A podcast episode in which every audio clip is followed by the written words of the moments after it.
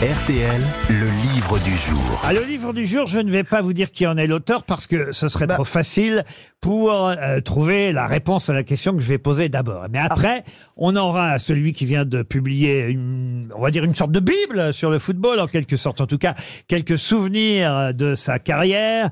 Bon, remarquez, j'ai dit déjà que c'était du Un football. alors- Alors, on sait que c'est un footballeur qui a eu une grande carrière. Non, je peux vous le dire maintenant, puisque j'ai dit football, j'ai déjà tout dit. C'est Didier Roustan qu'on va avoir au téléphone dans un Ah, j'ai adoré Cyrano de Bergerac. Et en tout cas, dans son livre, Didier Roustan, et c'est ça ma question, une question pour Caroline Huche qui habite Clermont. Est-ce que vous vous souvenez qui était malade, très malade, le 12 juillet 1998 Oui, Ronaldo. Pardon Ronaldo. Mais comment vous savez ça, vous? Bah, vous savez qu'en foot, rien ne m'échappe. Eh ben, écoutez, c'est une bonne réponse de Yann Wax. C'est Ronaldo. Mais Laurent, vous savez pourquoi je le sais? Allez-y. Parce que c'est la seule chose que je sache dans ce domaine. Mais comment ça se fait que vous Ah, avez... je sais pas moi-même. Bonjour Didier Roustan. Bonjour Laurent, bonjour à tous. Et vous rappelez évidemment les circonstances dans lesquelles on a gagné euh, cette finale. C'est dans un chapitre qui s'appelle Le résultat X-Files aux frontières du réel. C'est-à-dire qu'en gros, euh, vous nous dites, bah, vous avez raison, on a gagné, mais on a gagné parce qu'il y a eu plein de circonstances qui, mais c'est souvent comme ça hein, d'ailleurs, plein de circonstances qui ont fait qu'on devait gagner ce jour-là. Et, et la plus grosse circonstance, c'est peut-être le fait que Ronaldo était bien malade le 12 juillet 98. Vous pouvez nous rappeler ce qui lui est arrivé? Ben, il, il a fait sensiblement une crise cardiaque. Son cœur s'est arrêté de, Ah bon de, de battre et, et à deux heures du coup d'envoi ou trois heures du coup d'envoi, euh, il était à, je sais pas, à à 20 pulsations minute ou quelque chose euh, comme ça. C'était, c'était très grave. Mais quand je dis que les planètes entre guillemets étaient alignées pour l'équipe de France, sans leur enlever euh, un, un grand mérite, euh, bien évidemment, c'est sur euh, tout le long de la compétition. euh, en fait, voilà, il y a, il y a des signes comme ça. Mais la chance, de ça fait partie du talent. Elle fait partie du talent, mais, mais elle est de nos jours, en football en tout cas, fondamentale. Elle était moins présente euh, autrefois. Et d'ailleurs, il y a un chapitre un peu auparavant qui s'appelle la- l'insoutenable légèreté du résultat. Alors, sauf que vous, pendant la Coupe du Monde 98, vous n'étiez pas, on va dire, sur une grosse chaîne de radio ou de télévision. Vous commentiez pour Sport OFM, c'est bien ça? Ouais, j'étais avec mon pote Yves Bigot, c'est-à-dire que à, ce moment-là, j'étais secrétaire général euh, du, syndicat mondial des footballeurs avec Maradona, Cantona, etc. J'étais plus vraiment journaliste et, Yves m'a demandé de pour la Coupe du Monde euh, de, de participer aux commentaires des matchs de cette radio, donc j'ai fait euh, bien volontiers. Mais j'étais assez loin de tout ça en fait. Votre livre s'appelle Puzzle parce que ce n'est pas une autobiographie euh, classique, c'est-à-dire que vous ne racontez pas votre vie de manière chronologique, mais on va dire que vous nous racontez différents souvenirs sous différentes têtes de chapitres qui n'ont pas forcément d'ordre par rapport à, à, on va dire, à la chronologie de votre vie. Oui, parce que je voulais pas faire une biographie, je trouvais ça pompeux. J'ai souvent été sollicité, euh, bon, ces dernières années dans ce cadre, et, et je me suis dit, bon, pourquoi pas effectivement transmettre un certain nombre de, de choses. C'est une manière de, de parler de, de 47 ans de télévision. D'ailleurs, c'est pas que du football, hein, je pense le livre, et d'ailleurs certaines femmes qui sont pas très foot, copines, l'ont lu et, elles ont adoré parce que je rentre pas dans les choses pures et dures du, du, du foot, quoi. Je crois qu'il y a beaucoup d'humains, ce sont, sont des rencontres, ce sont des voyages, ce sont des illusions, des désillusions, des combats aussi. C'est un, c'est un parcours sur 47 ans. euh, Alors dans ce voilà. parcours, il y a quelqu'un que vous avez rencontré et ça prend évidemment euh, une autre allure aujourd'hui d'en parler parce que quand vous avez écrit ce chapitre, euh, vous n'imaginiez pas euh, qu'il ne serait plus de ce monde et il se trouve qu'aujourd'hui en plus, bon ça ça me surprend un peu, mais enfin il y a France Télévisions qui devient la maison de Jean-Pierre Elkabach. Hein. Bon moi c'est personnellement une inauguration euh, qui me paraît un peu euh, étonnante, mais toujours est-il que Jean-Pierre Elkabach manifestement il s'intéressait pas au football quand il était président de France Télévisions. Vous racontez ça dans un chapitre qui s'appelle Didier qui parce que vous êtes chargé de commenter la finale de la Coupe du Monde de football avec Eric Cantona d'ailleurs hein, à l'époque. Exactement. Et, et quand Eric euh, va signer son, son contrat, il me demande de l'accompagner à la présidence de, France Télé. Bon, ben j'y vais. On, on est dans le hall euh, sur euh, un, canapé. Jean-Pierre Elkabbach passe rapidement et salue Eric.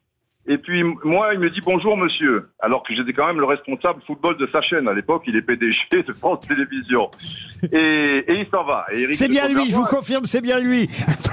Et, et oui, et Eric me dit, mais il te connaît pas Je dis, je pense qu'il ne me reconnaît pas, non, pas du tout. Et, et puis je raconte après la scène où à un moment, euh, j'en- j'entre dans le bureau de, de la présidence euh, avec euh, Eric, parce que Eric dit, Didier peut venir aussi euh, pour... euh, il dit, ah, votre ami Oui, bien sûr. Il croyait que j'étais l'ami d'Eric Cantona. Je trouve que cette histoire est tellement significative du personnage. Il n'y a pas que le sport, hein, je peux vous dire. Il connaissait pas grand grand monde en dehors des gens qui pouvaient l'intéresser pour, on va dire, avoir un peu plus de puissance dans le monde politique. Mais en dehors de ça, cette histoire ne m'étonne pas et je trouve ça terrible qu'on donne euh, son nom à, à- à, on va dire, à la maison en France Télévisions. Ouais, c'est mais pas je une pense d'ailleurs vanne qu'il y a beaucoup de gens de France Télévisions qui sont un peu outrés par ça. quoi. Ah ben oui, c'est totalement scandaleux. faut Ouais. quand même rappeler qu'il a été viré en plus en tant que président de France Télévisions pour des histoires financières qui euh, étaient accablantes. Donc vraiment, c'est absolument euh, incroyable qu'on donne le nom de Jean-Pierre Elkabach euh, à, à- à la maison euh, France Mais Télévisions. c'est-à-dire, on va dire, euh, je mets la Jean-Pierre Elkabbach quand on va zapper. Euh, Kabachia 2 et Kalbach 3. Non, pas quand même. Bon, en tout cas, ce chapitre m'a bien fait plaisir, euh, Didier Roustan, parce que je trouve qu'il tombe à point. Euh, Il y a quand même des gens à qui vous rendez euh, hommage de plus euh, jolie façon. Quelqu'un qu'on appelait Monsieur Basket à la télévision, qui s'appelait Jean Rénal, hein, c'est ça? Oui, Jean Rénal a été mon père euh, spirituel. Il faut savoir que je suis entré à TF1 à l'âge de, de 18 ans. C'était un petit peu particulier, mais ce qui était assez incroyable par la suite, c'est qu'on m'a donné très rapidement des, des grosses responsabilités.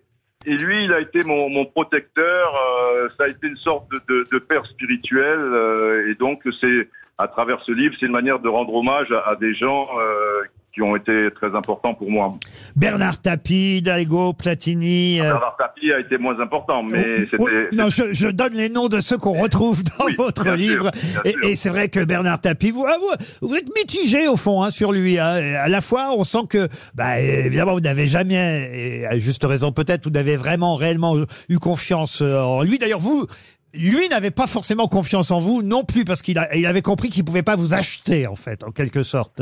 Ouais, en schématisant un peu, c'est c'est ça. Et comme j'étais le patron de Téléfoot à l'époque et qu'il y avait sensiblement que trois chaînes, euh, c'était important pour lui, qui était président de, de l'OM, de, de m'avoir dans, dans sa main entre guillemets. Et ça, il a jamais réussi à le faire. Donc, on avait des Des rapports difficiles. des rapports difficiles, mais c'était Dr Jekyll et Mr Hyde parce qu'il avait aussi des côtés attachants. Eh Et, oui. je dis qu'un jour où je me casse la clavicule en levée de rideau d'un match Lille-Marseille, où il va me chouchouter, où il va me faire soigner par le, le docteur de, l'OM dans les, dans les vestiaires, où il va hurler au loup parce que je rentre seul après en conduisant ma voiture, et, et où il est sincère.